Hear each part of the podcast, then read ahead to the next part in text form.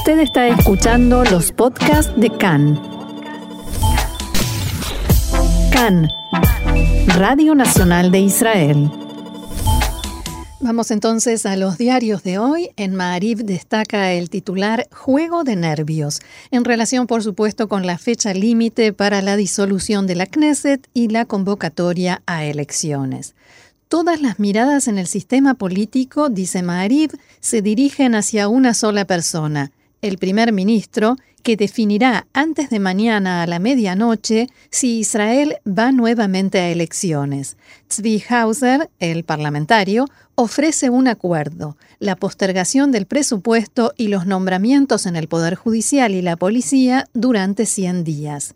Y la cita es de Benny Gantz, las elecciones podrían llevar a una guerra civil, fuertes enfrentamientos entre la policía y los manifestantes en Balfour. Finaliza la bajada en referencia a la calle Balfour donde está ubicada la residencia del primer ministro. La guerra se acerca es el siguiente título que se refiere a la situación en el sur del país. Los habitantes del sur de Israel, que vivieron otro fin de semana con cohetes y globos incendiarios, como veníamos informando, están furiosos con el gobierno. Nos desprecia. Es la nueva cita.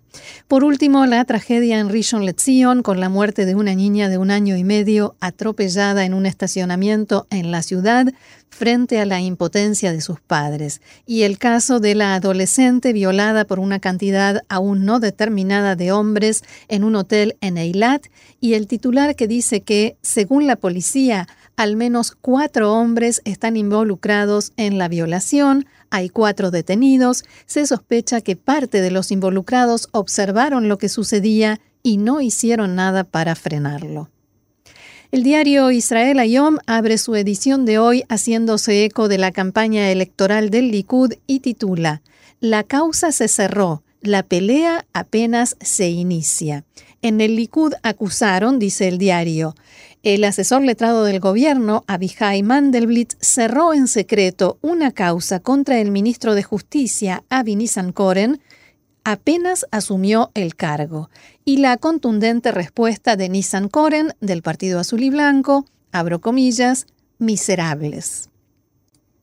El gran titular en el centro de la página de Israel Ayom también se refiere a la situación política y el riesgo de ir a nuevas elecciones y comienza con una cita del legislador Hauser, estamos en el minuto 90 y al borde del precipicio.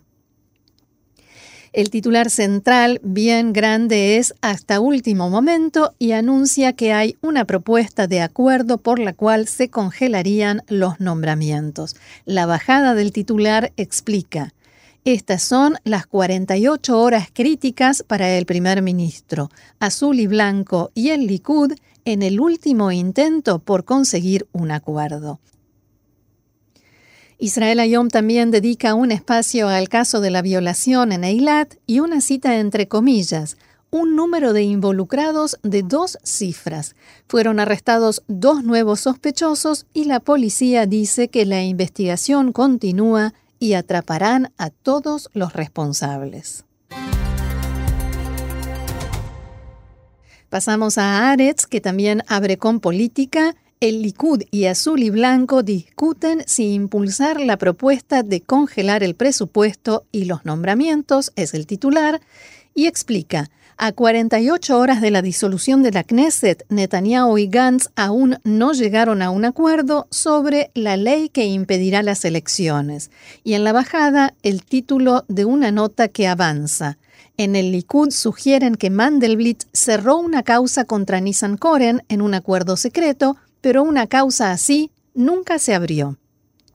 En tapa, Aretz muestra el título y la bajada de algunas columnas de análisis y opinión política. Aquí Baeldad escribe, Bájate de la valla. Cuando el acusado que se atrinchera en la residencia del primer ministro desmantela la democracia israelí, Rivlin debe salvarla, dice, o sea, el presidente de la nación, Reuben Rivlin. Otro, Falsedad es el título de la columna de Sami Pérez en The Marker, el suplemento económico de Haaretz, y asegura que Netanyahu se apresuró a aferrarse al dato económico que lo hace quedar menos mal, dicho esto entre comillas, pero no tiene mucho de qué van a gloriarse. Además, una gran fotografía de la protesta de anoche junto a la residencia del primer ministro, en la que se ve a un manifestante llevado por la fuerza por la policía, y el titular dice, Policías actuaron con violencia en la manifestación en Jerusalén, un oficial fue filmado golpeando a un manifestante. Otro tema en la tapa de Aretz, NSO, la empresa israelí de cibernética, vendió un programa de espionaje a Emiratos Árabes Unidos alentada por el gobierno israelí. También la situación en el sur, con la fotografía del interior de una casa destruida por el impacto de un cohete de Hamas en Sderot, y el título, que lamentablemente coincide con los de otros diarios, Israel y Hamas dan señales de que se inició otra ronda de enfrentamiento. La policía estima, continúa Aretz, que al menos 10 hombres estuvieron involucrados en la violación de la adolescente en el hotel en Eilat. Dos jóvenes de 17 años fueron arrestados. La policía intenta identificar a otros sospechosos.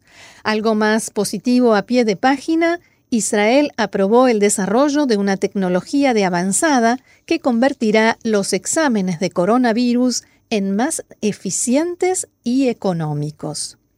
Nos queda Idiota Jaronot que trae en tapa una fotografía espeluznante de un manifestante tirado sobre el asfalto mientras un policía lo asfixia con el antebrazo y el codo y el hombre trata de aferrarse a su cabeza. El titular es Dura violencia contra los manifestantes en Balfour. Enfrentamientos violentos, dice el diario, se produjeron durante la dispersión de la manifestación en Jerusalén y también señala que un oficial de policía, Niso Gueta, fue filmado golpeando a manifestantes.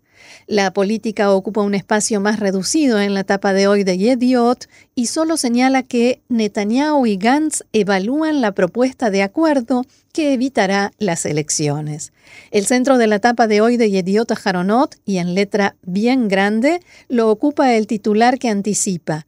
Así funcionará el programa del semáforo de Ronnie Gamzo y anuncia algunos detalles del programa que el Coordinador Nacional de Lucha contra el Coronavirus, GAMSO, someterá a aprobación del gabinete, a saber, calificación de las ciudades de acuerdo al grado de riesgo, que se actualizará cada dos semanas y así se establecerán las restricciones.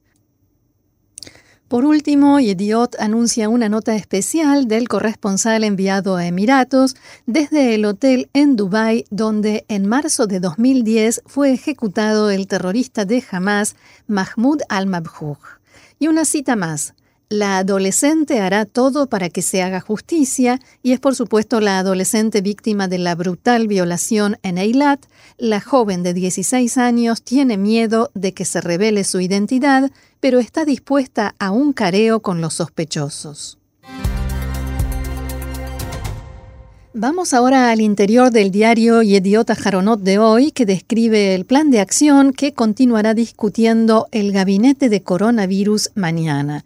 Recordemos que este gabinete se reunió el jueves, pero no tomó ninguna decisión, especialmente por una ardua discusión que mantuvieron los ministros Deri y Litzman de los partidos ultraortodoxos respecto de la cantidad de personas que podrán asistir al mismo tiempo a las sinagogas en Rosh Hashanah y todas las festividades del mes de Tishrei, el primer mes del año. La reunión continuará mañana y entre las propuestas que se evaluarán están las siguientes, según enumera hoy Yediot, en una nota a doble página que le dedica al tema. Primero, la formación de centros de lucha y espacios para hacer los exámenes de corona en el automóvil, el drive-in, inspectores que en lugar de multas por estacionamiento repartan multas por incumplimiento de las restricciones, el modelo del semáforo que concibió el coordinador Ronnie Gamzo entraría en vigencia el primero de septiembre si el gabinete lo aprueba y es un intento por bajar el nivel de contagios de COVID-19 en todo el país en forma diferencial, por regiones, y establecer normas de conducta y restricciones adaptadas a la situación de los contagios en cada ciudad. El plan también contempla transferir buena parte de la responsabilidad en este tema a las autoridades municipales. Según este programa, el país se dividirá en 250 autoridades locales y cada una recibirá un puntaje en base al cual se definirá su ubicación en el semáforo por un lapso de dos semanas, verde, amarillo, naranja o rojo. Cada dos semanas se actualizarán los colores de cada región en base a los resultados, el nivel de contagio y de cumplimiento de las normas. El color se definirá de acuerdo a una fórmula que incluirá tres parámetros. Porcentaje de nuevos enfermos de corona, porcentaje de exámenes con resultado positivo y ritmo de aumento de la enfermedad. Si aumenta o por el contrario, se reduce. Para poder cumplir con este modelo, el profesor Gamzo propone y espera que también aumente la cantidad de test de coronavirus que se realicen. En base al puntaje que se, que se, obtenga de estos parámetros, como decíamos, se adaptarán las normas relacionadas con las distintas actividades. Educación, transporte, lugares de trabajo, eventos deportivos y culturales multitudinarios estarán permitidos a nivel nacional, pero la rutina de vida en cada una de las regiones se establecerá de acuerdo con el color que tenga el semáforo. La actividad en sinagogas y otras casas de rezo, restaurantes, museos, eventos culturales en espacios cerrados, hoteles, mercados, piscinas y eventos, entre otros, se permitirán según el puntaje y el color de cada ciudad en este semáforo de Gamso. Cada autoridad municipal recibirá también herramientas que la ayudarán en la lucha contra la expansión del virus. Según explicó el profesor Gamso, una de ellas es el trabajo codo a codo con el ejército, específicamente con defensa civil, y ello permitirá la realización de exámenes de laboratorio y estudios epidemiológicos, como así también el traslado de personas enfermas a hoteles. Cada ciudad deberá también ser parte de los esfuerzos por controlar y hacer cumplir las restricciones. Los inspectores municipales deberán ocuparse menos de las multas por estacionamiento y más de las normas del coronavirus, según explicó Gamzo. También dijo que el trabajo de las municipalidades se basará en informes de los habitantes de la ciudad que avisarán por iniciativa propia sobre el incumplimiento de las restricciones entre otras herramientas. También hay un problema que tiene que ver con el hecho de que Israel es un país pequeño y hay mucho movimiento, movimiento entre ciudades a diario. Esto, según el plan de Gamso, se resolvería con el uso de una aplicación que le avise al usuario de qué color es la ciudad a la que está ingresando en este semáforo del coronavirus.